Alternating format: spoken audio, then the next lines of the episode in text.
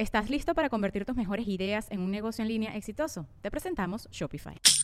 Tal vez no lo sabías, pero nuestro podcast More Than Mamis es un negocio. Y lo comenzamos, por supuesto, para desahogarnos y hablar sobre la maternidad, no para convertirnos en expertas de ventas y del e-commerce. Así que sí, necesitábamos ayuda para vender nuestro merch y poner en marcha nuestra tienda. Por eso estamos tan contentas de usar Shopify. Regístrate con tan solo un dólar por mes en shopify.com barra sonoro, todo en minúsculas. Ve a shopify.com barra sonoro para llevar tu negocio al siguiente nivel. Shopify.com barra sonoro.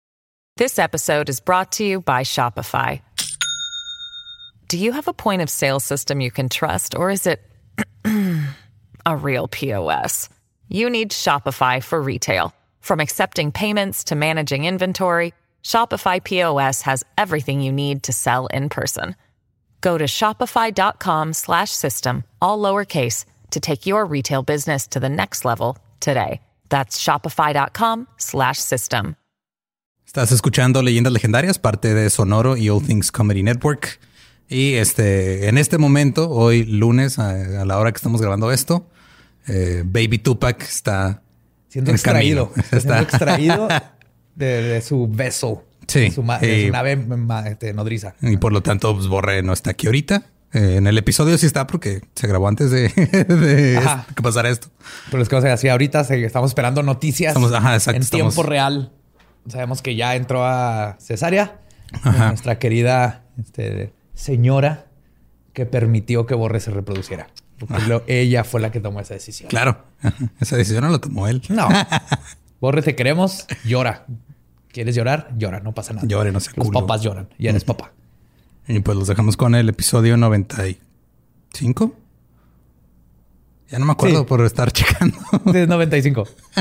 Sí, ahí dice en la portada. Ajá. Y en todos lados. Hay asuntos más importantes que los que, me- que preocuparme por el número de un. Así es. Ese es mi pretexto porque tengo meses que siempre batallo con el número. Pero Dejamos con un gran episodio de Navidad.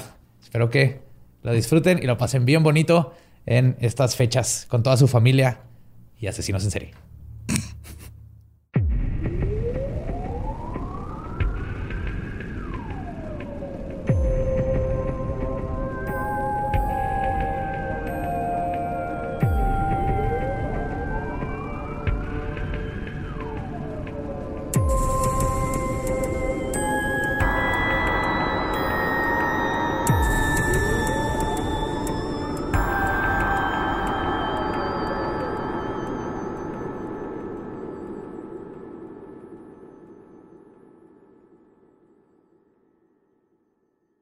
Bienvenidos a Leyendas Legendarias, el podcast en donde cada semana yo, José Antonio Badía, le contaré a Eduardo Espinosa y a Mario Capistrán casos de crimen real, fenómenos paranormales o eventos históricos tan peculiares, notorios y fantásticos que se ganaron el título de Leyendas Legendarias. Y estamos de nuevo en un miércoles macabroso.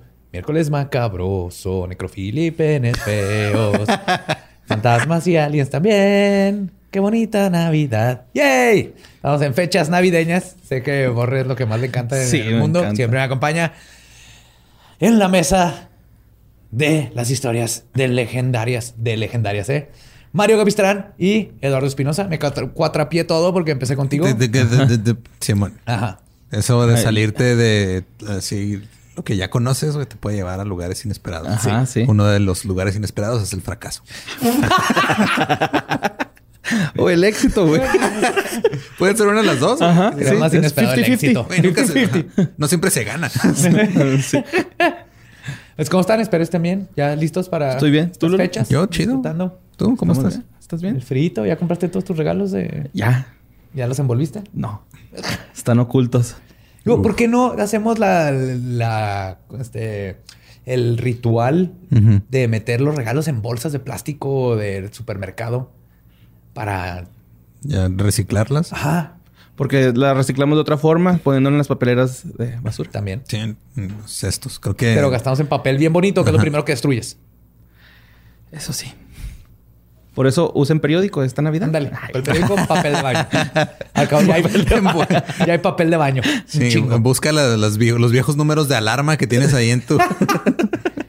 De hecho, eso es lo que todos ustedes que fueron y compraron como 20 toneladas de papel de baño cuando empezó la pandemia hace un Ajá. año y todavía les queda. Ahí está, úsenlos para tapar el, el- los regalos. Pero bueno, vamos a empezar con el tema de hoy. A finales de los 1800, en Argentina, nació una criatura bestial, impetuosa, barbárica y sanguinaria dentro del cuerpo de Dewey de Malcolm in the Middle. Sí, quiero, quiero que toda esta historia Ajá. es literalmente Dewey de Malcolm in the Middle. Ok. ¿Sí? Así, igualito, idéntico. La prensa lo describió como, y cito, el ejemplo viviente de la importancia de la educación para prevenir embarazos. What? Y estamos hablando de 1896, 1800, por ahí, ajá. La comunidad temía y los psicólogos no sabían qué hacer con él.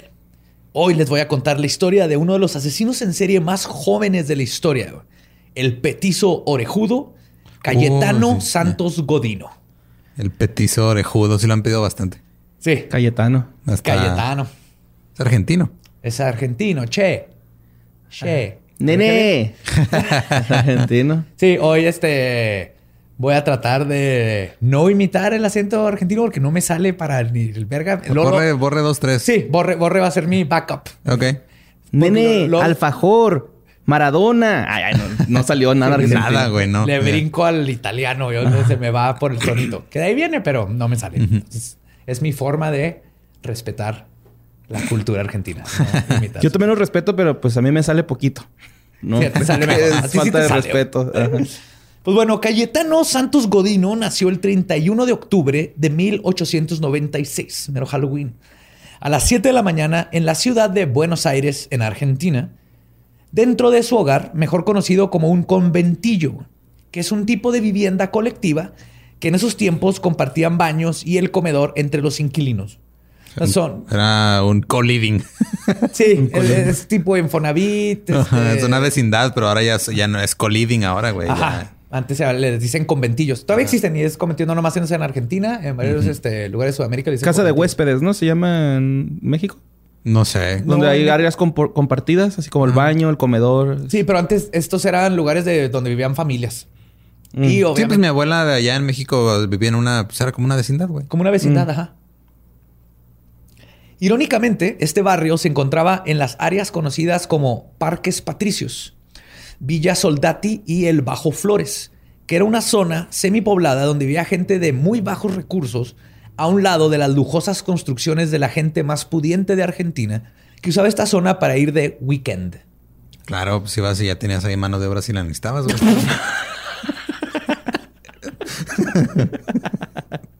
Es que no, o sea, si vas a ir, si tienes que caminar los 18 hoyos de golf para que te paguen, necesitas a alguien que te tire paro. Que, que- que- que cargue los clubs. Nah, los no mames, no sufren tanto allá, güey. Su madre era Lucía Rufo, una ama de casa, y su padre era Fiore Godino. Era farolero. Encendía el alumbrado de gas en las calles. Oh, qué chido. Ajá, todavía eran los tiempos donde Sí, había pues, alguien que tenía que ir prendiendo todos Prendiendo los... el alumbrado público. Ajá. De gas. Cantando farolito de Agustín Lara. farolito. Ay. Eh, después de ser farolero, este, se convirtió en albañil. Además de esto, era un alcohólico que golpeaba a su esposa y tenía sífilis. Ok. Y de hecho, cuando nació Cayetano, él ten- fue con, Nació tenía, había con- sífilis involucrado en todo esto. Ah, ok. Nació con sífilis. No, no- nunca se le diagnosticó sífilis, pero es muy probable que haya afectado varios aspectos. Sí contagia los... Es que no, no sé cómo funcione. Yo No- tampoco, no sé que no todas las, las enfermedades de transmisión sexual te contagian al bebé. Sé que no todas lo hacen. Este... Pero el sífilis afecta el cerebro, ¿no? A la larga. Sí. Ajá. a, la, a la larga y al cerebro. De pechito, nene. Ay, pues, ambos, ambos padres eran provenientes de la región de Calabria, en Italia. ok. Y además eh, de Godino tuvieron a ocho hijos más. Cinco mujeres y cuatro hombres. Eran son- familia old school. Ajá, o sea, tenían nueve en total. Nueve. Sí. Dos murieron temprano de problemas este, congénitos. De sífilis. Puede ser, güey. tenían Eran- nueve pibes. Ya esa canción nos va a seguir todos los episodios. Sí. Desde pequeño, Godino sufrió de un impedimento mental a consecuencia de una infección intestinal crónica no tratada que causó un- Se le fue la mierda al cerebro, literal.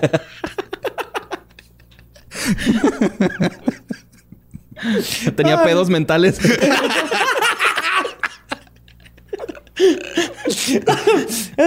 Esto, la, la infección intestinal crónica le causaba este, un déficit en la absorpci- absorpción, absorción, Absorción. de nutrientes a nivel intestinal.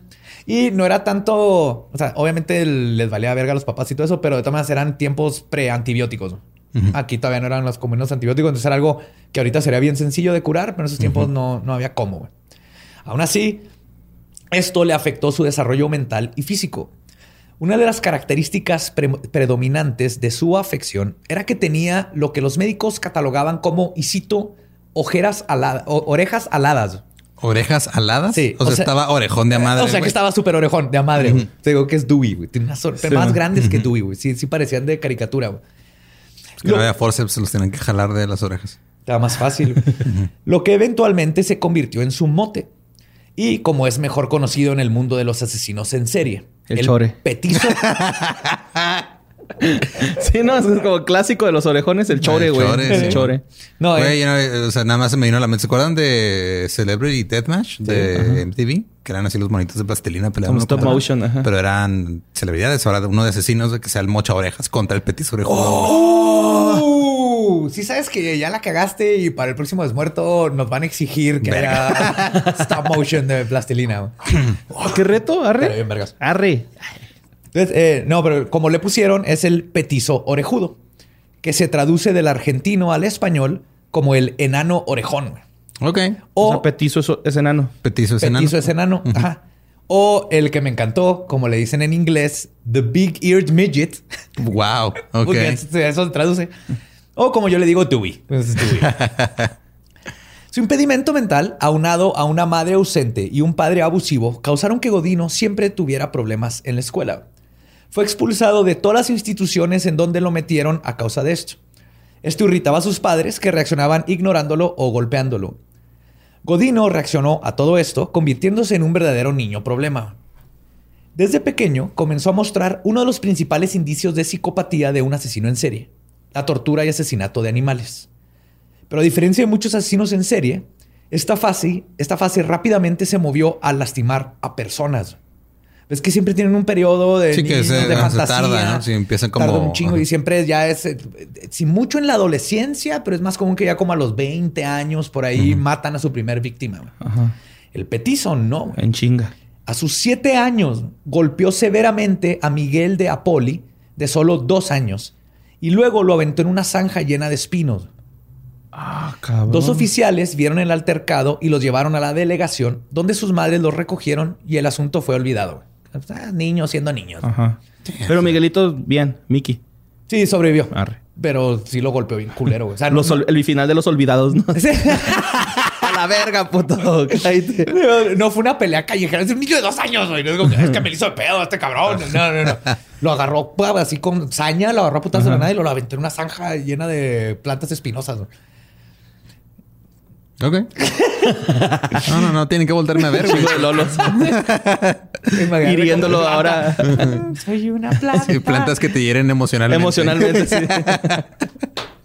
Estás bien pendejo, güey. Te partieron la madre. Uh, que pegas como niña, ¿no? Un año después golpeó a Ana Neri, una niña de año y medio de edad, con una piedra y de nuevo fue puesto en libertad por su edad. Agarró pedradazos. Cuando cumplió 10 años, su padre descubrió una caja con pájaros muertos debajo de su cama. No mames. cualquier- o sea, te esperabas Playboys o algo así. Porno, no, pajaritos. pero güey. no. Animales. Todo lo contrario, pájaro muerto en mano. Es mejor pájaro en mano que pájaro muerto bajo la cama. Ajá. En cuestión de hijos. sí. Ajá. Ujú. Animales que Godino ahogaba metiéndolos en cajas y sumergiéndolos en agua. Espérate. ¿Es neta, güey? sí. El pájaro en cajas. ¿Es neta, güey? Es un albur. Pájaro ¡Ya! en cajas. Chingada madre, José Antonio. Uy, no tengo. Está No bonito, güey. güey. No, no. Eres una persona que no... Eres, Gracias, Borre. Eres puro de corazón. Ajá, sí, güey. Wow. Se metí en pájaro en cajas. lo escribí, lo leí, ¿no? Nada, ¿no? Así. Pues esto perturbó a su padre, pero no tanto como el hecho de que también a esta edad Godino comenzó a masturbarse compulsivamente. Ok. ¿A los siete, güey? No, A los tenía 10. 10. Ah, no mames, de todos modos, pura Sí, pinche no, pipí, sí, güey. exacto. salía ese, güey. pura pipí, güey. La neta, güey.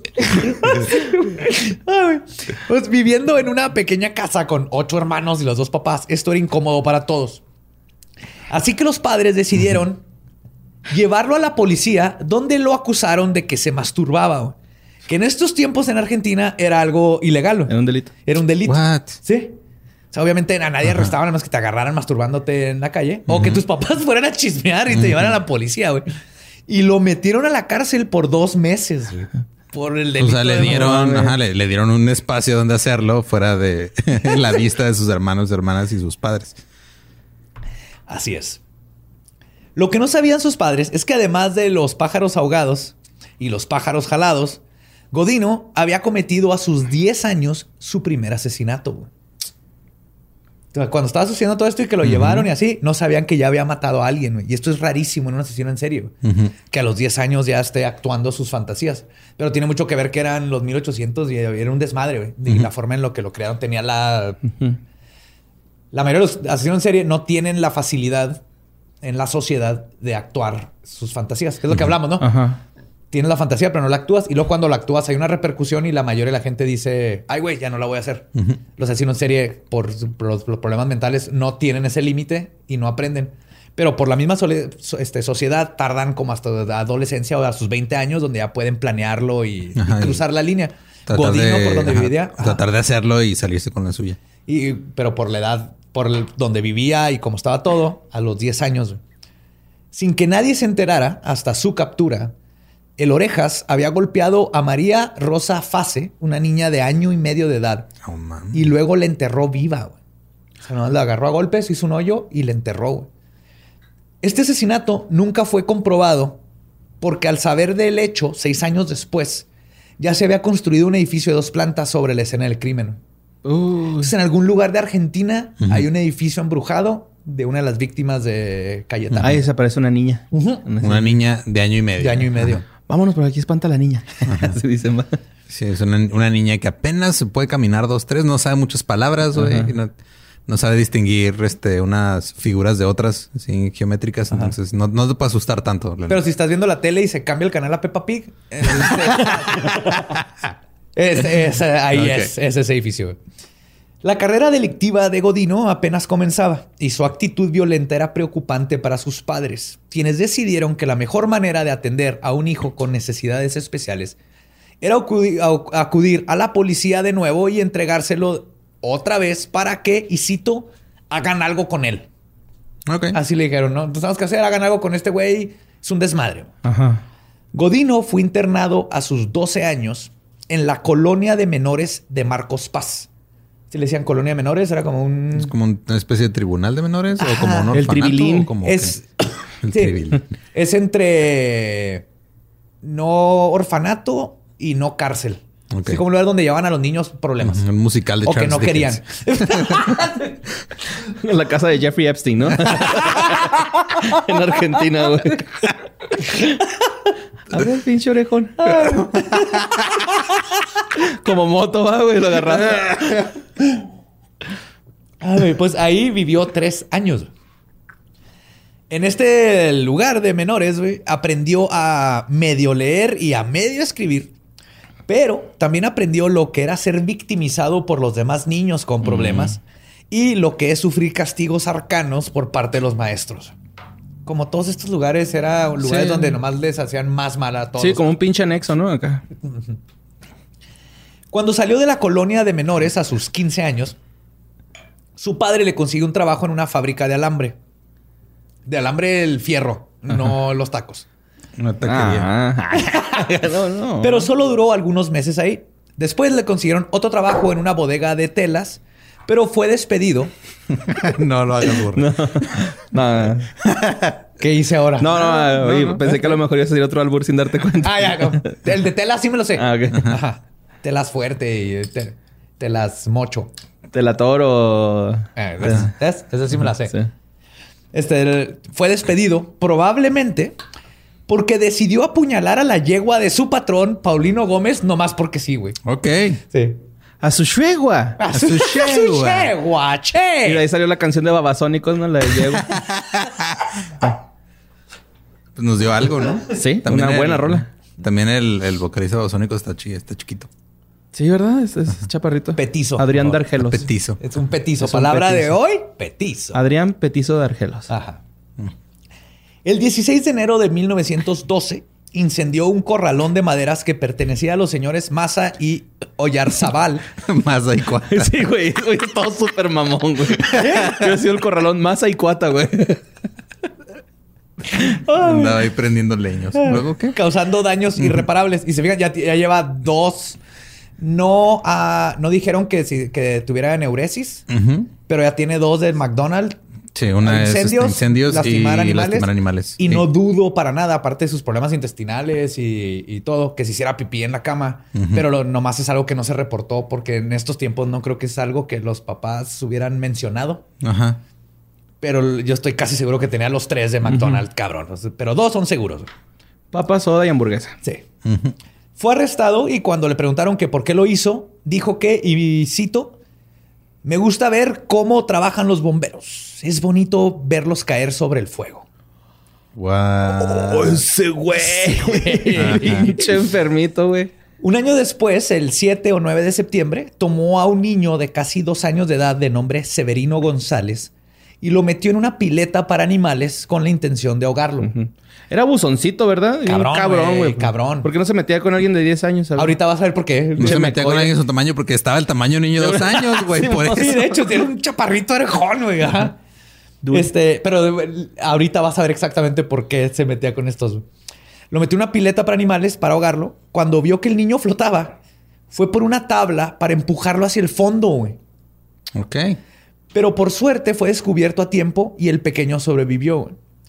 De nuevo lo llevaron a la policía güey, y fue puesto en libertad por las autoridades en todos estos crímenes que ha- era así de es un pinche niño desmadroso, no nos queremos meter en... ¡Qué Ajá. hueva! Ya no sé qué hacer con él. Ya, quédeselo. A los shotas, ¿no? tranquilo, tranquilo. Sí, pues básicamente cuando llegaron los papás que lo metieron al lugar de niños, eso le dijeron. Exactamente. A los pocos días de ser liberado por el intento de ahogo, frente a la puerta de una casa en la calle Colombres 632, Godinos vio al niño JB de tan solo dos años de edad y decidió quemarle los párpados con un cigarro. Ah, pinche mamón, güey. Sí. Caos por caos. Este, este vato es una fuerza de la naturaleza en el cuerpo de Dewey. Y para este tiempo, o sea, a los 12 años y todo, ya era alcohólico y fumador cabrón. Bueno, en esos tiempos fumabas desde los 5 años, Pues sí, Pero era parte de la vida, pero quemarle los párpados a un niño de año, no mames. Ya fumo, ya robo, ya mato. Y tomo mate. Tomo mate. Sí. Tomate. Para este tiempo, Godino vivía casi todos los días en la calle. Su feroz psicopatía le permitía no tener miedo de circunvalar los lugares más lúgubres y peligrosos de la zona. Al contrario, una parte de él los encontraba más acogedores que su propia casa. Y además le presentaban cuantiosas oportunidades para seguir explorando sus enfermas fantasías que apenas se estaban cristalizando. Su primer acercamiento hacia lo que se convertiría en su modus operandi sucedió el 25 de enero de 1912, cuando llevó su proceso al límite. Como siempre, se topó a un joven de 12 años en la calle. Después de platicar con él, le ofreció darle unos dulces. Esto se convirtió en su modus operandi de Godino, entruchar jóvenes o niños o niñas, y gracias a su apariencia de Dewey, no batallaba en lograr su objetivo, güey. Nadie sospechaba de él, güey. Lo vean un chaparrito orejón que no te puede hacer mal, güey. Ajá. Y todo esto con el plan de llevarlos a lugares abandonados, de los cuales él conocía perfectamente, porque siempre andaba en la pinche calle. güey. En esta ocasión llevó al joven Arturo La Aurora, de 12 años, a una casa en la calle Pavón 1541 que estaba abandonada. Cuando el joven se negó a entrar, Godino comenzó a golpearlo y lo obligó a ingresar al inmueble. Para callar los gritos de su víctima, le introdujo un pañuelo en la boca y luego se quitó el piolín. El- sí, espérense. Piolín es este como cuerda, güey. Es mecate. Ok. A su Que lo, cinturón de... lo usaba como cinturón para sus pantalones. Como Ajá. Moe. Ajá, como... Como Moe. Ajá. Pero es bonito que Maldito degenerado. tenemos mecate y piolín. Son los dos metáforas para pene. Ujú. ok. Ajá. Pero, y los dos se usan de cinturón. ¿Eh? Ok. Pero el cinturón no es metáfora para pene. Mm, no, no es. ¿Por qué? A menos de que le compres un collar a tu pene. de picos. como de bulldog, así o algo así. Ah, güey. Entonces se quitó el, eh, se quitó el piolín que usaba como cinturón para sus pantalones y comenzó a ahorcar a su víctima, amarrándoselo en el cuello. Después de esto, lo desnudó y abusó sexualmente del cuerpo. Lo cual fue confirmado en el examen post-mortem, donde el médico forense Francisco de Veiga Encontramos más de un mecate oficial. hubo, un, me- hubo un mecate en el cuello y un mecate en el culo. Eso es seguro. Y un mecate muerto. Ay, pi- El por todos lados. Piolines por todos lados. Eh, el forense Francisco de Veiga apuntó, y cito, desfloración rectal. Desfloración rectal. Es la forma en que decían antes violación. Se llama The Veiga, güey, ¿no? De Veiga. ajá, sí. The Veiga Gota. Después, después del asesinato, fue al patio de la casa donde encontró una rama de higuera con la cual comenzó a golpear al cadáver ya muerto por un tiempo antes de dejar la escena del crimen. O sea, Ya déjalo, ya está muerto, pero versión sad. Ajá. Ajá. Ahorita vamos a llegar a esto, pero sí, el, el- todo lo que busca Godino es causar dolor, güey. Entonces, el, el volverlo a golpear, aunque ya estuviera muerto, era todavía sacar su, su ira. Ahora, hay toda una teoría de que esta víctima que les estoy contando fue, este, fue víctima de un pederasta que se buscaba en esos tiempos. Luego de que, el- ajá, ya cuando Godino lo arrestaron y todo eso en la cárcel, el experto Fernández Antonio dijo, experto lo digo entre comillas, ¿no? dijo que después de analizar a Godino en prisión, y cito, con lo que se cuenta de la cárcel de Ushuaia, que es donde va a terminar, indican que Godino es un homosexual pasivo. Ok. Que obviamente es porque pues, estaba en la cárcel y no tenía opción. Pero más que nada, este experto dice, es que él es homosexual pasivo, entonces él no iba a abusar de sexualmente de sus víctimas. Y sí había un pederasta suelto en esos tiempos, este, muy cabrón, pero en este caso... Godino confesó este crimen y Godino es de los asesinos en serie que no inventa cosas. Hay dos tipos, los asesinos que exageran bien cabrón y Ajá, los, que, nomás dicen, ah, sí, mira, aquí yo está, fui, yo ahí fui, está, ahí todo, está. mostró todo y confesó perfectamente y todo con cuerda. Entonces no creo que el pederasta Todo con cuerda. Huevo. su cacho, ¿verdad? El petizo, todo con cuerda. El 7 de mayo de este mismo año, mientras Godino caminaba por la calle, vio a Reina Bonita Vanikov. Ese es su nombre, es el nombre más argentino que he ¿Reina escuchado en Bonita? mi vida, güey. Reina shit. Bonita Vanikov. Vanikov. Una niña de 5 años que estaba parada viendo la vereda. Se le acercó sigilosamente y, sin que la niña se percatara, le acercó un cerillo a su vestido. Ese verga, güey. Sí, güey. Pinches travesuras de Bart Simpson, pero en la vida real. Pero hardcore, güey. Porque el vestido se prendió en llamas, envolviendo a la pequeña en fuego en poco tiempo, güey. Fue llevada al hospital donde falleció por sus heridas. Ay, cabrón. Yep. En junio volvió a su pasión piromaniática e intentó incendiar un almacén de materiales de construcción, derramando un acelerante sobre el mostrador y prendiéndole fuego.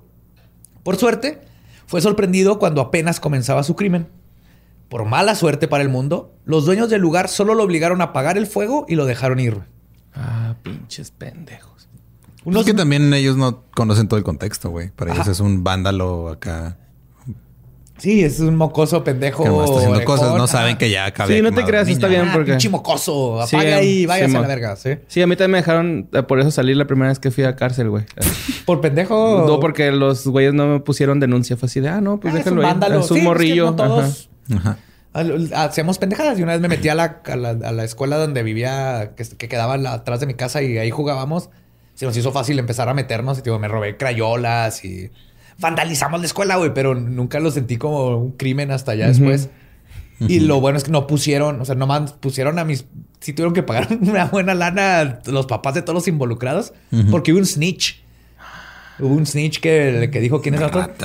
Pero, o sea, el punto es de que dijeron, son niños, o sea, tenemos como siete años. Son niños, fue una pendejada. Que aprendan. Ajá, no, no vale la pena involucrar a las autoridades, nomás tuvimos que, sí nos pusieron a limpiar todo. Pero el punto es que, eh, entiendo. en Pinches ese- soplones. Tienes razón, Lolo. Pues pero unos meses después, el 8 de noviembre, encontró a otra víctima mientras cazaba en sus lugares habituales. Un niño de dos años y medio de edad, a quien de nuevo convenció con dulces a que lo acompañara. Una vez que sintió que... Entonces está bien raro, ¿no? Así de con dulces, güey. Se me hace muy Sí. raro. Eh, ¿qué Pero pues era, ¿Qué era muy. búbalo? En ese tiempo un dulce era un privilegio, ¿no? Sí. Ajá. Entonces, Sí, sí, sí. Una vez que sintió que nadie lo estaba viendo, metió al pequeño en un cultivo de alfalfa, que alf- alfalfera o alfalfería, creo que Ah, alfalfería. Ajá. Ok. donde ahora se encuentra la avenida de, Pla- de La Plata. Ahí lo golpeó y le ató las piernas con una cinta y luego comenzó a estrangularlo con su piolín. En ese momento, un trabajador que pasaba por el área un escuchó... violín cholo, ¿ah? Dejo, güey. Ese va en tu orga, a ver, ¿no? ¡Wow! Es que Gabe Ay. quería que su generación de la primaria saliera un piolín un choli, güey, en su playera. Casi lo logra. Casi lo logra. Es culpa de la sociedad en la que vivimos que eso no fue una realidad. güey. Eh, en ese momento, un trabajador que pasaba por el área escuchó los ruidos del niño intentando pedir ayuda y fue a revisar. Cuando Godino fue descubierto en pleno ataque, literalmente con las manos en el piolín, güey, ahorcando al otro niño, güey, lo que hizo fue que comenzó a desenredar el lazo del cuello del menor y le dijo al trabajador que le ayudara, güey, que acababa de encontrar a este pobre niño indefenso ahí y lo estaba rescatando. Super clever, güey. Güey. Sí, o sea, pendejo no estaba. No, para nada. nada, güey. El adulto, obviamente con el shock y lo que estaba viendo, no dudó de las palabras de Dewey y le ayudó a rescatar al pequeño, a quien llevó a la estación de policías sin que Godino fuera sospechoso de nada, güey. Este descabellado escape de caricatura, curiosamente, le funcionó de nuevo.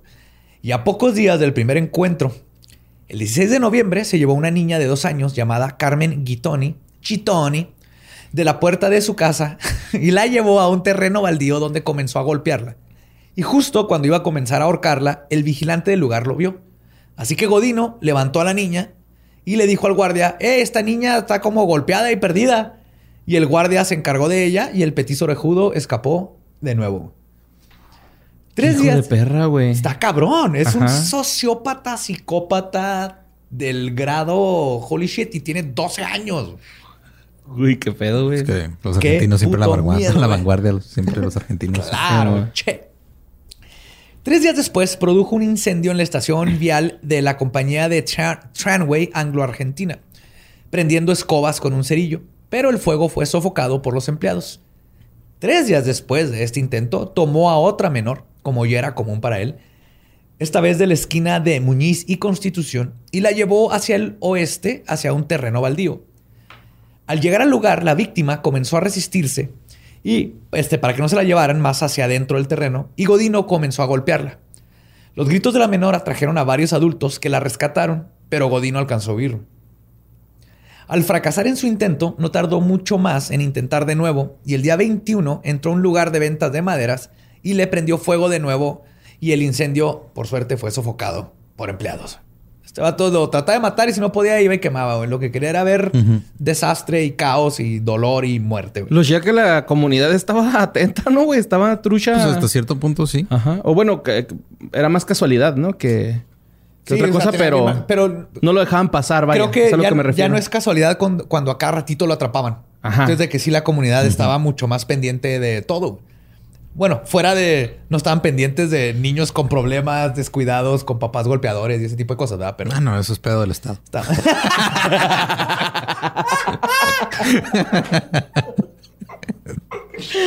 Huevos. Ay, güey. Ahora bien, en varias ocasiones Godino fue llevado a la policía, quienes en pocas palabras simplemente les valía verga, güey. Y nada más soltaban al pequeño criminal homicida, güey. Obviamente los policías no sabían de sus crímenes más serios, más serios, pero se notaba una total... Ay, perdón. Sácalo, Ya, sácalo. lo saqué. Se notaba una total falta de interés personal e institucional en resolver el caso de este joven. Si un solo oficial hubiera revisado la creciente lista de crímenes perpetrados por Godino y hubiese intervenido, muchas vidas se hubieran salvado. Es que hasta lo hubieran fichado, ¿no? De cierta forma, güey. Así de, Sí, a güey. ver, el Godino ya ha caído, güey. Ya llevas como 15, cabrón, no mames. Tienes 10 años, Y güey. con niños, güey. o sea, Simón. hay niños, hay violencia, hay posible homicidio, intentos de prender casas. Pero que también cabrón que antes no saben que, por ejemplo, el, el querer estar produciendo incendios es síntoma de Ah, una pues sí. psicopatía mucho más cabrona. Como es común en estos casos de indiferencia policíaca, no fue hasta que un padre de familia se involucró personalmente y que la prensa comenzó a sacar a la luz el problema que las autoridades finalmente decidieron actuar. El principio del final de la carrera criminal de Godino sucedió en la mañana del 3 de diciembre de 1912. Aproximadamente a las 9.55 de la mañana, Godino se llevó a Gesualdo Giordano, de tres años de edad, hijo del sastre Antonio Giordano, después de que se lo topó junto con otros niños. Lo convenció de que lo siguiera como lo hacía regularmente, con la promesa de Dulces. caramelos. Ajá. Unos minutos después de esto, la niña María Berlaro, de 13 años, declaró que Godino compró cinco caramelos en la tienda que ella estaba atendiendo, donde vio al pequeño en su compañía. Godino le dio dos caramelos a Gesualdo y luego se fueron de la tienda. Tiempo después, Olimpia Moya, de 10 años, vio a los dos muchachos caminando por la calle. Cuando llegó a su casa, le comentó a su madre que había visto al hijo del sastre con un chico orejón. Y es Pues que sí. lo mejor es que le dijo porque el- el- al parecer el, el hijo del sastre está muy bonito. Así rubio, ojos claros. Entonces le llamó la atención. Argentino, argentino. Argentino, sí, sí. Le llamó la atención el niño y más que le comenzó, hay un niño bien bonito. Y iba con niño orejón, ¿no? O sea, el, niño orejón. Y un- uno bien culero.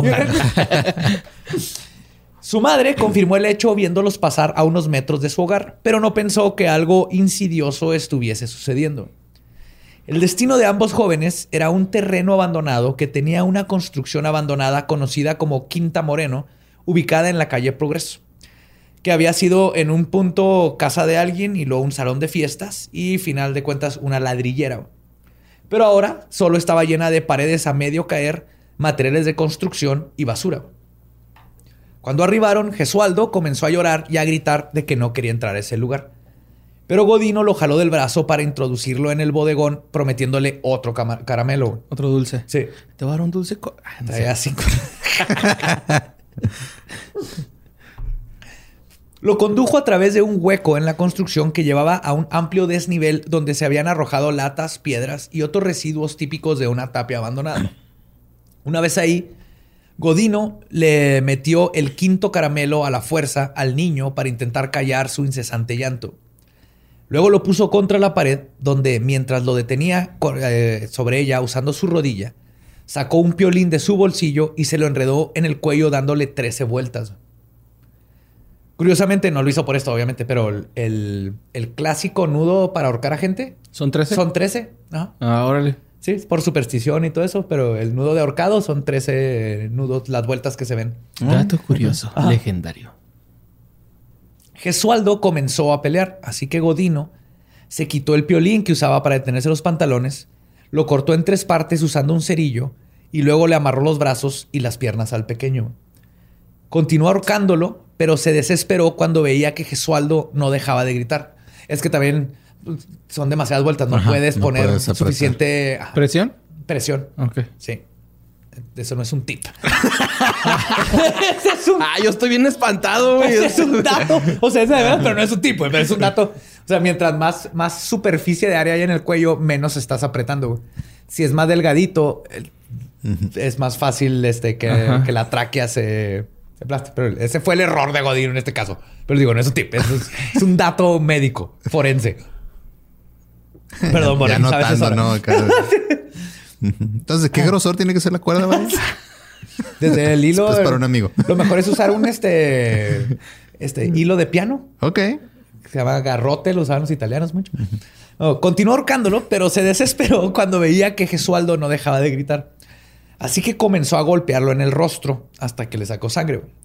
Cuando esto no funcionó para calmar los alaridos del asustado niño, Godino le clavó los dientes cerca de su boca y luego lo sacudió como lo haría un perro atacando una presa, güey.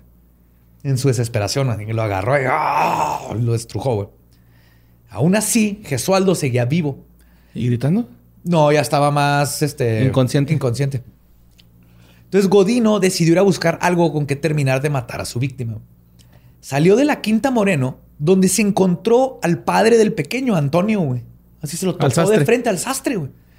Quien se había percatado que su hijo había desaparecido casi inmediatamente, güey. Y básicamente había seguido las pistas Comenzando con la niña que le vendió los caramelos, luego dio con la ama de casa que los vio pasar y eventualmente con unos niños que le dijeron que vieron entrar a su hijo con otro niño a la tapia. O sea, andaba detrás, güey, o sea, 10 minutos Intuición atrás de él. de papá, güey. En Chinga, el papá andaba atrás y iba, te lo juro, 10 minutos atrás de, de su hijo, güey.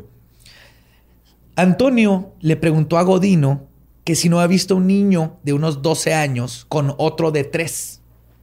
Godino, aprovechando su porte de niño pendejo, güey, dijo que no, que debería de ir a denunciar a la comisaría. Y Antonio, igual que todos los demás que habían caído en este juego, güey, no sospechó nada e incluso le hizo caso, güey.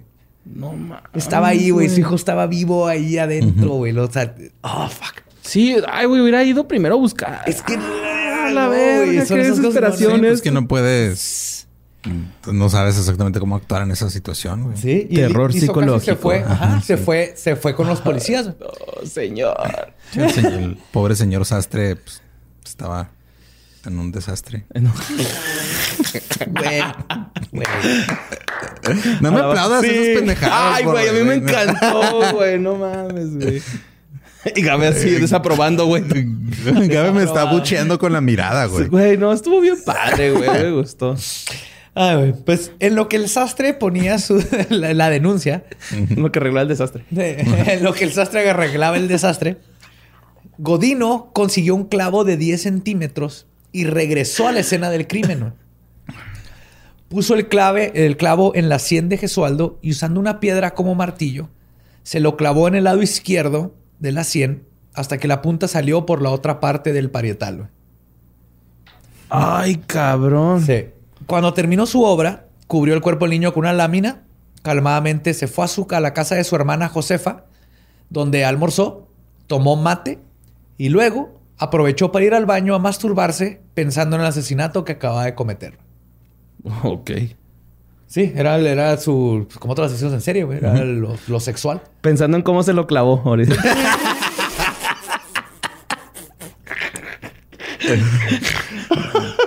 Buena esa. Ah, güey. El papá de Gesualdo reportó en la comisaría lo que había escuchado de que su hijo había sido visto por última vez con un muchacho de 12 años. Este, el- medio escribió a- al petizo. güey. Sí, un pinche orejón. Sí. Los oficiales, Torres y Santillán, inmediatamente supieron de quién estaba hablando. Resulta que el subcomisionario, subcomisario Miguel Peire, de la Dirección de Investigación de la Comisaría 34A, que es la que cuidaba ese- esa área, les había dicho a varios agentes, y especialmente estos dos, que vigilaran secretamente a Godino. Porque él como que dijo, este niño ha andado aquí... Haciendo un cagadero. ah, Trae, trae unos pedos, ¿no? Pedos mentales. Ya habíamos establecido Sí. eso antes. Sí. Y los oficiales habían visto al petizo orejudo entreteniéndose, quitándole la cabeza a unos patitos, güey, que estaban enfrente de su casa. Así en un charquito, güey. Estaban los patitos, güey. ¿Y les quitaba la cabeza? Los agarraba uno por uno, güey, con la mano, le daba vuelta, le retorcía hasta que arrancaba la cabeza. La cabeza la aventaba al agua y los cuerpos los iba Pendejo. aventando a un lado de él. Tenía que ser un collar, güey. Eso es obvio, güey. Si tienes una cabeza de patos, es un collar, güey. Entonces, él iba haciendo esta, esta cosa, güey. Sí, o sea, nomás, eh, digo, si fueran gansos sería poético, güey, pero sí, pero No, son, son patitos. patitos. sí, la masturbación. Ajá. Y todo esto lo estaba haciendo a un costado de su madre, güey. Quien así como que le decía, no hagas eso. Y él, vete a la verga. Y, luego- y la madre, la mamá nunca hizo nada, güey. Qué pendeja, güey. Para que te des Sí, es madre ausente y padre abusivo. Siempre es una combinación de estas cosas que le crean estos psicópatas.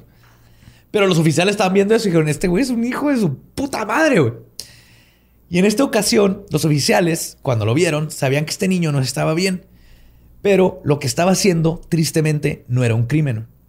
Aún así, en cuanto supieron del secuestro y desaparición del pequeño de tres años, inmediatamente pensaron en Godino.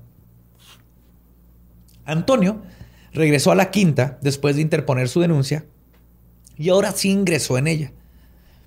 Dentro y debajo de la lámina encontró a su pequeño hijo ya sin vida. Todo lo encontró eh, tibio. güey. O sea, te digo que iba minutos detrás de este de la pista de su hijo, güey. Si no se lo hubiera topado, a lo mejor sí lo encontraba al pinche... Tal vez se hubiera metido. O sea, el- sí, si el, este güey no le hubiera dicho que fuera a hacer el reporte, tal Ay, vez se güey, hubiera sí lo mató bien recio, güey, bien feo. Horrible, güey. Mientras tanto, los oficiales entrevistaron a los testigos y con esas declaraciones consiguieron una orden de arresto con el juez en turno, este, el doctor Oro, quien dicta- dictaminó que Godino debía ser arrestado, y cito, por ser el menor que en el día de ayer, alrededor de las 10 antes meridiano, acompañaba al menor Gesualdo Giordano en Giordano, en el momento de comprar caramelos en el almacén de la esquina Jujuy y Progreso, así como también por haberse visto después en las calles Progreso y Catamarca por los menores Ventura, Torres y Francisco Peluso y la señora de Moglia. Y soltaron la orden de aprehensión. güey. Qué bueno. Godino fue detenido el 4 de diciembre por la tarde en su domicilio en la calle General Urquiza. Lo encontraron tranquilamente tomando mate en el, en el patio central y fue arrestado sin oponer resistencia. En su bolsillo, la policía encontró un recorte del diario La Prensa que tenía el reporte del asesinato de los niños, de varios niños. Ah, Era como su estampita de álbum Panini, ¿no? sí, güey. sí. Se enteraron que como Godino no sabía leer muy bien, se los daba a sus amigos para que se los leyeran, güey. Ok. Era como su forma, Ah. era su playboy, güey. Toma, léeme sobre esto y le leían de los asesinatos que habían sucedido, güey. Y en la comisaría inmediatamente confesó el crimen. ¿Tenía amigos? Pues tenía conocidos de la colonia, güey. Como todos, eran así los niños del barrio y se juntaban. Nadie les caía bien el petizo y lo trataban bien y le hacían estaban bullying. las y- otras mamás diciendo, ah, metan, escojan a la orejona que jueguen, no sean culos. De esos de que dices, qué bueno que lo conocí como amigo y no como enemigo. Un saludo a mi compa el Frost. La neta, güey. Mira, de Israel Adrián, nuestro Jeffrey Dahmer, no vamos a estar hablando aquí, güey. Y en la comisaría inmediatamente confesó el crimen, güey. Y no solo por el que estaba siendo acusado, sino que comenzó a dictarles toda su bibliografía asesina, comenzando con el atentado contra Miguel de Apoli. Se dijo, ah, sí, yo lo maté. También este, traté de ahogar a este niño y aventé este en las espinas. Todo, güey. Él Eh, sac- Soltó la pues es sopa. que no tiene ese... ¿Filtro? Ya, ya atrapado ya no tiene el filtro, güey. O sea, tiene el filtro de saber que lo que está haciendo estaba mal, por eso no lo atrapaban. Pero ya agarrado fue así de, sí, maté a este. No tiene el filtro de sentirse mal de contarlo, güey. Ok. Con esta confesión, la policía se enteró que Godino había sido procesado por tentativa de estrangulamiento del menor Roberto Carmelo Russo. Pero por razones que nadie puede explicar, el juez de instrucción, el doctor Juan de Campillo, lo había puesto en libertad por falta de mérito el 12 de noviembre de 1912, a pesar de que el padre, los hermanos y varios testigos y la víctima habían testificado en su contra.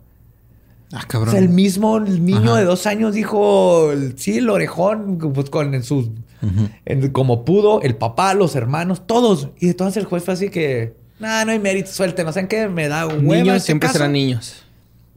Sí. Boys will be boys. Haber sido un pedo así, güey. Sí, güey. Es un pedo de ese bien machista de los niños son niños y juegan duro y aguante. No Sí. lo había pensado. Esto a su vez sacó a la luz que dentro de la fuerza policíaca, los dos oficiales que vigilaban a Godino, ¿se acuerdan los que les dije? No eran los únicos que sabían de la bestia orejona que acechaba las calles. Sí, sí, la risa que Sí, se llama pinche Dewey, güey. Acuérdense que en tu tiempo es Dewey, güey. Toda la fuerza policíaca de ahí del sector había advertido a sus propios hijos y familiares de que se cuidaran del petizo orejudo. güey. O sea, ellos sabían que este güey estaba haciendo chingaderas. güey.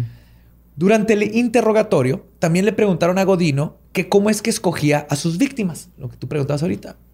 A lo que contestó, y cito, busco niños con cara de sonsos y que no tuvieran mucha fuerza. güey".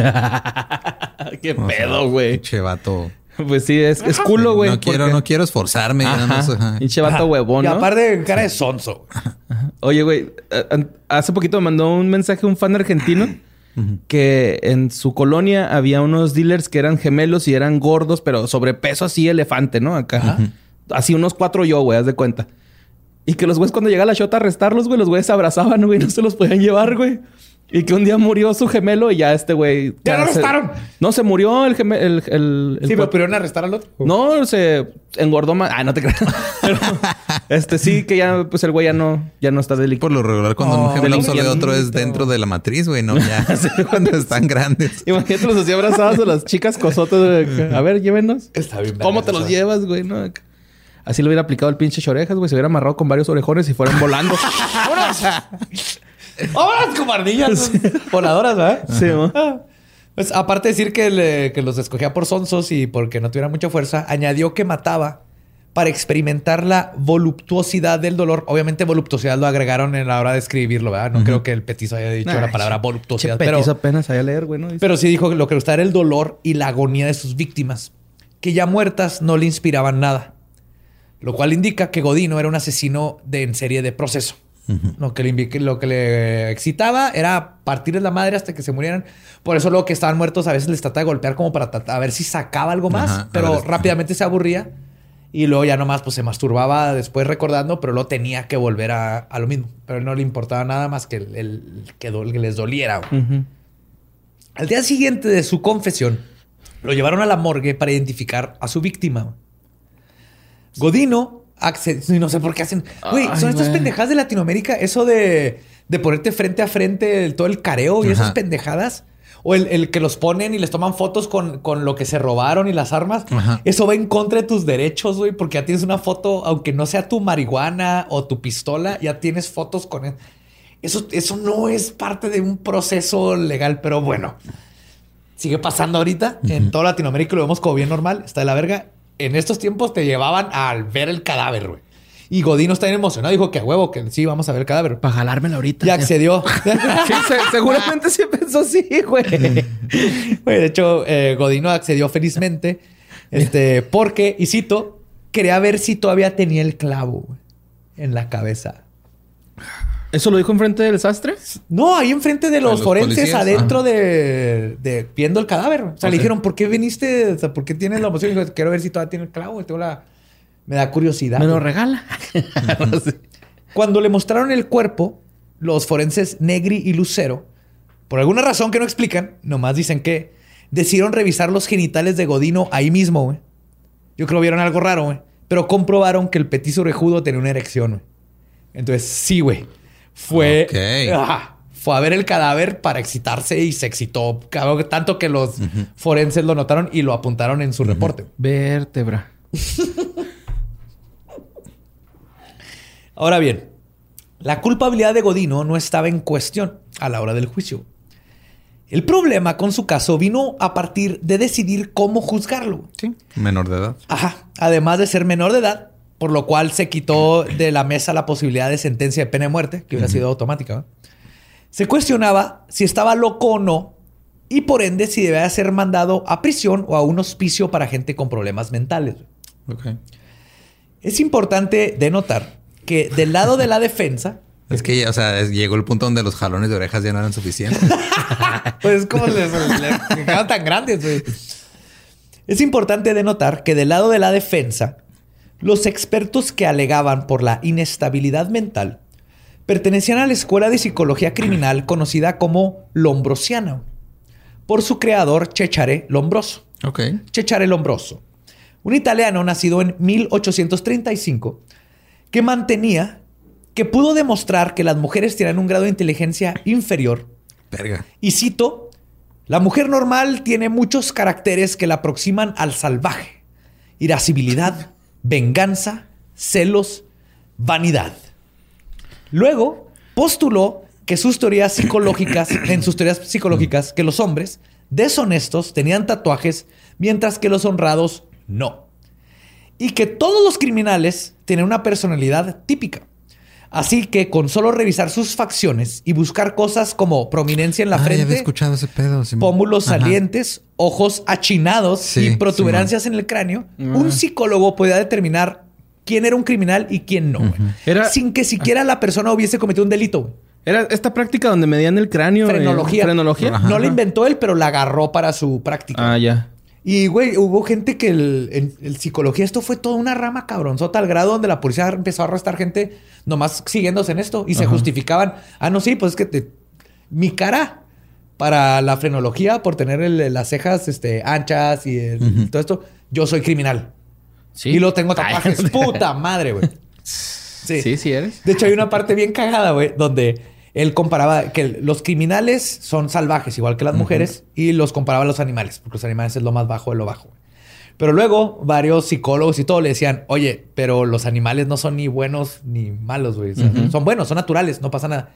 Entonces, güey, con tal de comprobar su teoría, güey, Lombroso se puso a comprobar que los animales eran malos, güey. poniendo como ejemplo de que las cigüeñas hay momentos en donde con su nuevo amante, con su nueva pareja con la que están casando, van y matan al otro, a la cigüeña macho, y se quedan con el huevo que pusieron y hacen una nueva familia. güey.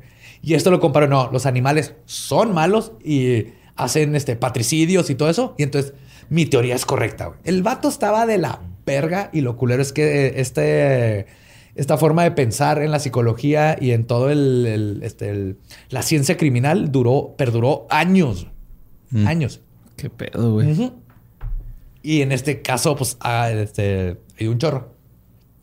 Los expertos que estaban a favor de mandar a Godino a un hospicio especializado argumentaban científicamente que el petiso orejudo sufría de, y cito, una alineación provocada por una invisibilidad incurable. Al- ah, Alen- eh, alienación. alienación provocada por una invisibilidad incurable. O sea, era un, imbécil Estás bien crónico. meco, mijo, y por eso nadie te quiere. Eres un imbécil crónico.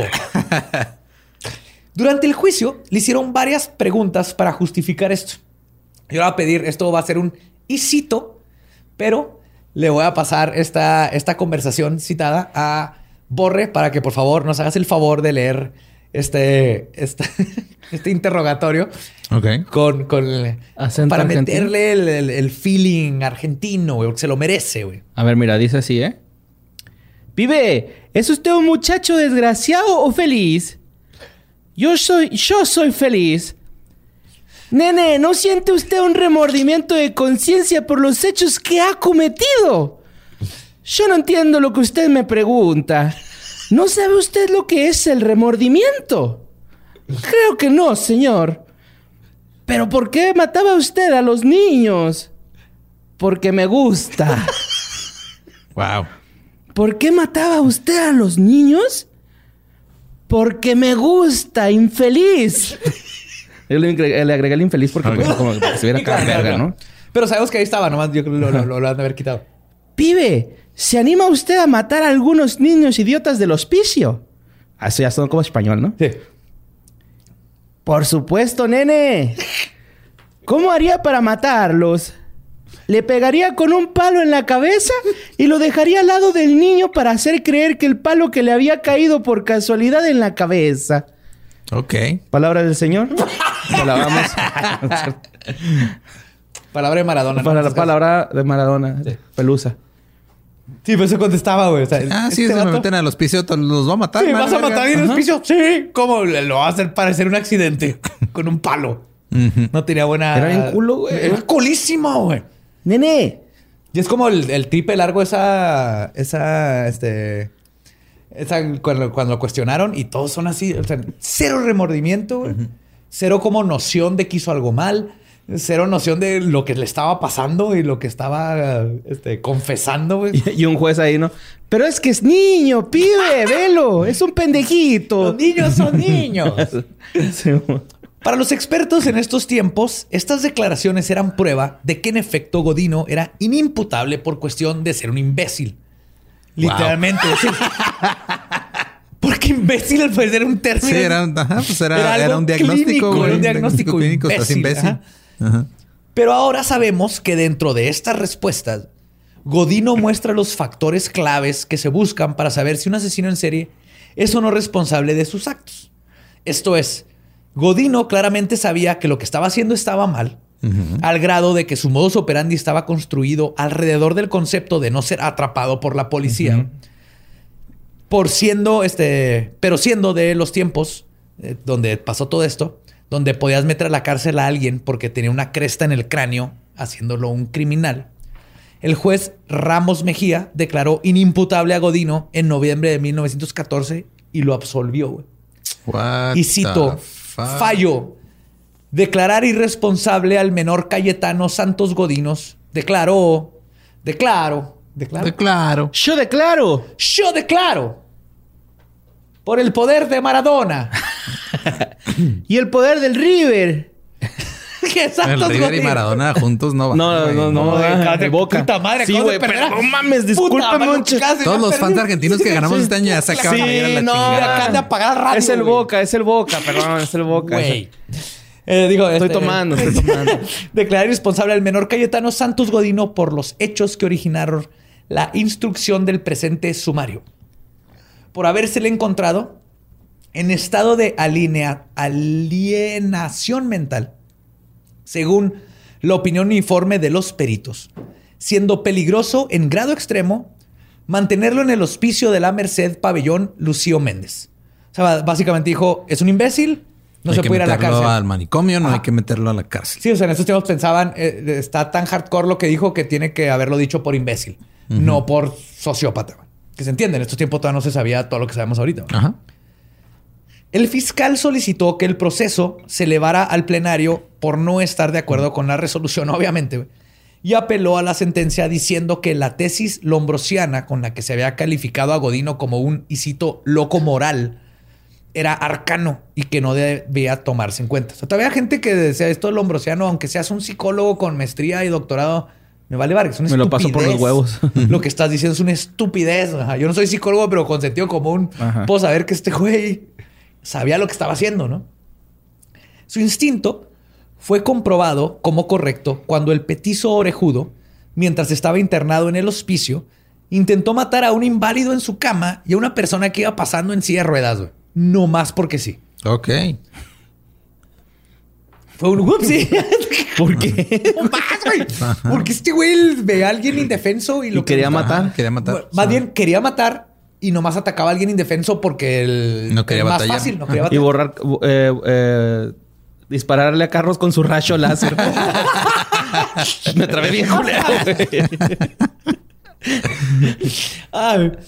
A pesar de esto, la defensa alegaba que, y cito, el imputado es un imbécil totalmente irresponsable, revistiendo su ali- alienación mental, la forma de locura moral con el agravam- agravante de sadismo y siendo además un degenerado congénito a quien le corresponde el hospicio y no la cárcel. What? Sí, sí. La defensa siguió con este con este güey tiene que estar en un hospicio. Finalmente, la Cámara de Apelaciones estuvo de acuerdo con el fiscal y el 12 de noviembre de 1915 lo sentenciaron a prisión por tiempo indeterminado. O sea, agarraron ni siquiera las- fue cadena perpetua, fue. Tú vas a estar ahí, no sabemos hasta cuánto, güey. quién sabe chingues". cuándo, güey. Como cuando te meten a un manicomio, que es como que pues, indeterminado hasta que te mejores, pero acá fue a la cárcel hasta que, ah, no sé, tenga- Puede hasta ser mañana, tiempo. puede ser en 100 años, perro. Hasta me vale verga cuando Ajá, hasta sí. ahí. Fue trasladado a la cárcel de Las Heras y luego a la cárcel de Ushuaia o Ushuaia, no sé cómo se pronuncia, pero es USH. No sé si Ushuaia. ¿Quién sabe? No, tengo Ya los, los de Argentina, por favor, díganos cómo se pronuncia. Perdónenme por lo ¿Ushuaia? esa madre del River, güey. Neta. No, güey, ya no hay ya no, no mames, güey. Neta, me siento bien mal, güey. cagaste. O sea, no sabemos que lo hiciste no con esa intención, No pero. mames, güey. Es pero que ya es va. religión, cabrón. Sí, sí, sí. Pero a lo mejor ganamos fans de lo- del River, güey, también. Los ocho, güey, es eso, sí. No Es- la ciudad está dividida ahí, güey. Ey. River. Boca. Este, pues la, la cárcel de Ushuaia, U- Ushuaia, Ushuaia, es conocida como la prisión del fin del mundo, güey. Que era equivalente a una prisión rusa en Siberia. O sea, era lo peor de Ok. lo peor, güey. Su sentencia final del, del petizo fue de ser responsable de cuatro homicidios, siete tentativas de homicidios frustrados por las circunstancias Ok. Y siete incendios intencionales. la verga. Sí, güey. A los Pinche 16 pirómano. años, güey. Tiene 16 años este cabrón. En prisión se le hizo otro examen psicológico donde se le clasificó como de, y cito, actitud humilde, fisionomía estúpida. Ya, ya llegó a tu estudio, güey. Tú estás, Argentina, estás bien te amo, estúpido güey. de tu fisionomía. Te amo, Argentina, que te haces términos. Sí, eh, creo que es de regionalismo, ¿no? Si no lo es, qué Esto es vergas, oficial, güey. Esto es un doctor, y un psicólogo. y- Ajá, Físicamente estúpido. Es- es- Está estúpida su cara. O sea, clínicamente te pueden diagnosticar con ¿Cómo tener es? cara de estúpida, güey. Eso sí está bien verga. Fisionomía estúpida. Atención disminuida. Percepción disminuida. Memoria conservada. Excelente para recordar fechas y lugares. Inteligencia deficiente. Invisibilidad. No, invisibilidad. Imbecilidad. Imbecilidad. Ah, no, es, es Imbecilidad. imbecilidad. Ajá, Ajá, es. Invisibilidad, eso no, sí. Sí, imbecilidad. Eh, bien, invisibilidad entonces es un tenemos- güey que es invisible, pero es muy imbécil para saber que es invisible. Entonces el güey piensa que sí lo están viendo y nada más se siente ignorado.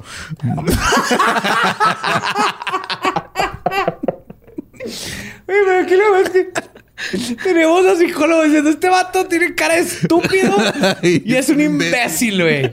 Y esto es, esto es ciencia. Ese es tu crimen, güey. Sí, tengo doctorado. Yo estudié doctorado para poder identificar imbéciles y estúpidos. Este güey es uno de esos. Definitivamente, güey. Ay, güey. Sugestionabilidad y automatismo. Picardía y picardía. What? Picardía, parecer, era, es, es un síntoma también. Era un pera pícaro. Ajá. Y esto me encanta. Sexualidad pederasta pasivo. güey. Ah, Ok. No sé si se refiere a que es niño. Pero era menor, ¿no? Sí. Pues sí. O sea, le A gusta. lo mejor por eso es pasivo, porque eran meno- él es menor, pero se chingaba a niños menores que él. No, o sea, pasivo. Supongo que en ese contexto, pasivo es el que recibe. Lo cual no tiene sentido. No tiene sentido porque. Él se los Ajá. daba, ¿no? Pues Sí. sí. o sea, más bien, pero lo que decías, ¿no? Que o sea, en la cárcel le tocó recibir y por eso. Sí, de hecho, ahorita vamos a saber un poquito más de eso. El 4 de noviembre de 1927 fue sometido a una operación de cirugía plástica, donde le fueron recortadas sus orejas aladas con la finalidad de ayudarlo, ya que el criterio seguía siendo que en ellas era donde radicaba su maldad y su instinto criminal. No mames. Así como el jugador este de fútbol, ¿no? Héctor, que se llama Héctor. ¿Cómo? ¿El Héctor Herrera? Héctor Herrera. ¿El, el Furcio? Sí. Se Era porque le las orejas. quit- no era aerodinámico, ¿no? Yo, pensaba que al último ese sería que era Ángel Di María, güey. no, este güey se, se- lo mandaron a jugar al PSG, ¿no? Así de, de, de condena, Se re- rehabilitó. tu- Tuvo un paso no muy chido por el Manchester United, terminó en el PSG. Sí. No, lo trataron de operar de las orejas porque se con esta idea lombardiana de el, si le quita, porque no nomás era esto te, te- los criminales se ven así, sino el, el estar así es lo que te hace criminal. Entonces, si Ah, los claro. operas, se les quita, güey. Sí, lo, eh, ahí, disculpe, joven, lo voy a diagnosticar con cara de villano. es una condición terminal. y la cara de condición. de- tiene porte de pendejo. Inteligencia de basura. Entonces, este, yo soy médico, ustedes, es lo que estoy diciendo, es, es legal. A sus 23 años intentó conseguir la libertad condicional, pero fue rechazada. Para este tiempo, ninguno de sus familiares lo había visitado en la cárcel o siquiera le había mandado una carta, güey. Ay, pues si no lo hicieron cuando vivían con él y que era bebé, güey. Sí, güey. De hecho, la mayoría se habían retornado a Italia, güey. Y fue así, completamente abandonado por la familia que nunca estuvo ahí para él. Que el 15 de noviembre de 1944... Y el güey así de... Nunca espero nada de ustedes. Y aún así me lo- decepciona.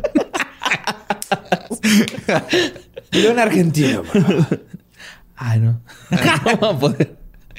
Ay, el 15 de noviembre de 1944, Cayetano Santos Godino falleció en prisión por una perforación intestinal clasificada como, y cito, hemorragia interna por proceso ulceroso gastroduodenal. O sea, su, su pedo del intestino toda su vida fue lo que lo, lo terminó No chingando. exactamente, güey. Hasta Lo filerearon, lo, ¿no? lo penetraron de más. Oh, ahí te va. Así le dijeron antes.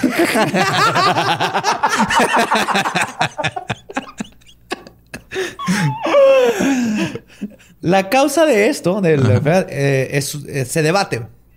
Unas fuentes hablan de que lo mataron unos internos a golpes. O sea, no, no lo mataron a golpes, lo golpearon y esto Y se causó. murió. Ajá. Ajá. Se le, le- le reventaron los intestinos. Después de que Godino mató a dos gatos, dicen que uno pardo y uno negro, que eran mascotas de los prisioneros, eran los gatos de la cárcel. Ujú. Y luego los aventó un asado, güey. O sea, los mató, llegó con ellos muertos Ujú. y los aventó un asado. En lo que estaban cocinando los, los internos. Y se emputaron y lo agarraron a O putazos. sea, al asador los echaron. Los echaron. al Sí, sí. asado. ¡Al asado! ¡Che! No sé qué es el asado, güey. Puta madre, si te iban a matar antes por lo del boca, güey, ahora más. El asado, ¿te acuerdas cuando es la carne asada en Argentina? Sí, por eso, güey. Al asador. Los echaron al asador, te decía. Sí, pero es diferente. Luego hablamos. Es donde ponen un chingo de salchichas, güey. Y chuletitas acá Ajá, chidas, Simón. Fuego. así. Está bien rico, se ve Fuego, bien rico. Huelgas de carne. Ah, re, sí, re. sí, somos hermanos en carne. Ajá, sí, sí. Argentina, Sí, nosotros la hermanos neta. de carne. Hermanos Y de carne De suena- alfajor. Sí. De cajeta no, porque cajeta ya es otra cosa. Acá son dulce, allá es caca. Sí. El punto es que este, dicen que por eso lo golpearon. Y esto es mentira. No murió por eso. Sí mató a los dos gatos y sí los aventó al asado. Ok. Y sí le partieron la madre. Pero esto sucedió varios años antes de su muerte. O sea, sí fue un culero que hizo esto. Pero no se murió por eso. Lo que es muy posible y en su hemorragia interna y viene eh, al final en los documentos, pero con y, eh, lenguaje para no como incriminar el pedo, Ok. es que fue causada por el abuso sexual constante que sufrió por parte de sus compañeros en prisión. Entonces le atinaste Ah. Perfectamente. Lo mataron a cochadas. en la cola. Ajá. El que por, el que por culo vive, por culo muere. Por el culo muere. Qué bueno. Fue un buen final para este hijo Oye, güey, imagínate qué tan cabrón, güey, estaba ese güey que los asesinos de esa prisión lo mataron por hacer culeradas, güey, ¿no? Así. Ajá. Sí, claro, no. Y es un asesino de niños, güey. O sea, los, cualquier persona que entra a la prisión por este, violación, Violación. o crímenes contra niños, Les va los culero. mismos crímenes. Puede ser el peor criminal del mundo y ahí mismo te van a hacer mierda. Es que sí hay un, un honor entre delincuentes, ¿no? Hay un... el honor Pues, entre supongo. ladrones, criminal. Y más que nada hay, hay cierto como sentido común y honra Ajá. que niños, mujeres, ciertas cosas que no se toleran. Sí, mo. Pero eh, varios años después de su muerte, cuando se estaba removiendo el cementerio de la antigua prisión de Ushu- Ushuaia, Ujú. se toparon con que los huesos del petizo orejudo no estaban. Ok. Y cuenta la leyenda, o sea, el guardia del cementerio. Se lo comieron los gatos.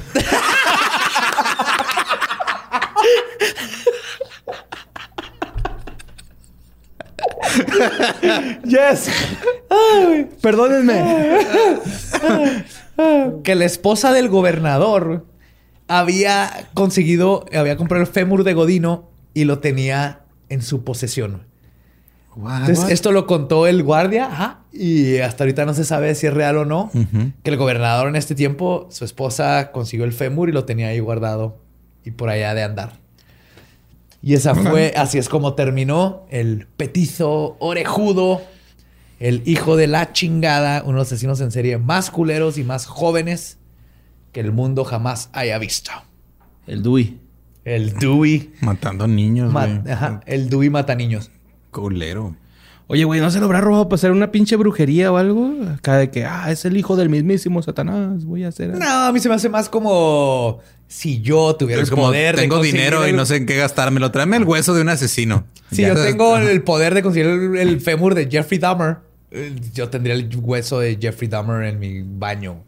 Estamos viendo la cara de Gab en este momento. Eh, desaprobación. Total desaprobación. Y, y puso así los brazos hacia Sí, arriba. sí. como- Levantó los brazos No. como chingada madre. Ajá. Pero sí, esa fue la historia de Cayetano eh, Godino. Godino. Que se da la verga ese Sí. güey mil veces, güey. Ya se fue a la verga mil veces. Le- De hecho, le dieron la verga mil veces y luego lo mandaron a la verga. Ajá. Tan solo era un pibe. Ajá. Y Mira. todas las maldades que hizo, güey. Está muy cabrón. Como siempre, el- víctima de... Era fan del pájaro en cajas y Y murió y por... murió. Con el pájaro encajado. Ah, más ¿No? o menos, mira. Hubo mejores Lo momentos. intenté, sí. Hubo mejores momentos y podemos quedarnos con esos recuerdos mejor. Así es. sí, yo creo que los demás. Este, Como este dije, lo como dije al principio, no siempre se gana, güey. Hay que aceptar, No, hay que no, hay que aceptarlo, güey. Este, Este este- podcast es, es, es una historia de vida. Cada, es, cada es etéreo, episodio es, es, es fluido, es, es este, orgánico, ajá, es orgánico. Aquí nos ven ganar y Creatividad, creatividad líquida. Nos, nos, nos catalogaron la otra Sí, vez sí, y me encantó, güey. Creatividad líquida. Ajá. Aquí ganas y pierdes, estás viendo en tiempo real cómo nos va bien y luego, Y luego se el cae tiempo la y estamos luego cagando. ajá, en fin. Horrible. Recuerden que nos pueden seguir en todos lados como arroba leyendas podcast. También me pueden seguir como ningún Eduardo. A mí me pueden seguir con Mario López Capi. Yo le voy al Boca, güey, es neta. sorry, sorry, se me fue. ahí. late, güey, ya, ya. Es que era, era como para nivelar entre el bien y el mal, güey. Ya ustedes decían cuál es el bien y cuál es el entiendo, mal. al- Mira, a nosotros tienes que explicar, tienes que explicarle No, a pero toda la gente por allá eso lo digo. Tienes que explicarle a toda la gente Vas a que tener que a mostrarles escuchar al- a- el, próximo mes, más te vale que en tus redes empieza a mostrar ese amor verdadero que tienes. güey. Sí, no, yo siempre he Por dicho el que... Boca. No, no, por, por Empieza- Maradona, güey. empieza ¿no? ahorita. Por Maradona. Empieza ahorita. Y a mí me encuentra como Elba Diablo. Aprovecho para mandarle un saludote a las dos personas que conozco de Argentina, que son Pablo y Liz, que tienen dos borregos. Ah, sí, es cierto. Uno se llama Badía, bueno, Joe y el otro se llama Gabe. Ajá. Y están hermosos y los amo. Espero poder ir a visitar Argentina algún día y verlos. No estoy seguro que nos escuchen, pero estoy casi seguro que sí nos escuchan. choripán. Sí, pero los amo, los adoro. Nuestro podcast ha terminado. Podemos irnos a pistear. Esto fue Palabra de Belzebub. Nos vemos el próximo miércoles. Macabroso.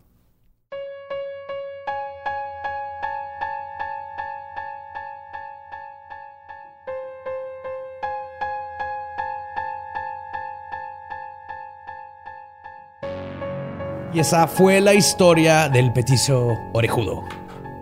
Pequeño hijo de su puta madre. Orejón, este. No sé, es que, güey, es, es- mataba niños. Era un niño matando niños.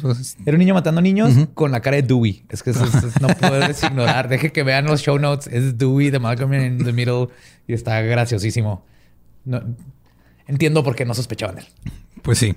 Y pues ahora no les queremos decir nada más que este, cuídense, crean en lo que crean, eh, hagan lo que hagan, o sea, las tradiciones que sean, las que tengan en su familia ustedes, pásenla bien, cuídense entre todos y este no se abracen, no, se- no, no se junten ni No compartan necesariamente el pavo. no compartan el pavo, hagan todo lo necesario por mantenerse seguros para que puedan pasar sus fiestas a gustos sin preocupaciones de cosas raras y viruses y eso. Exacto.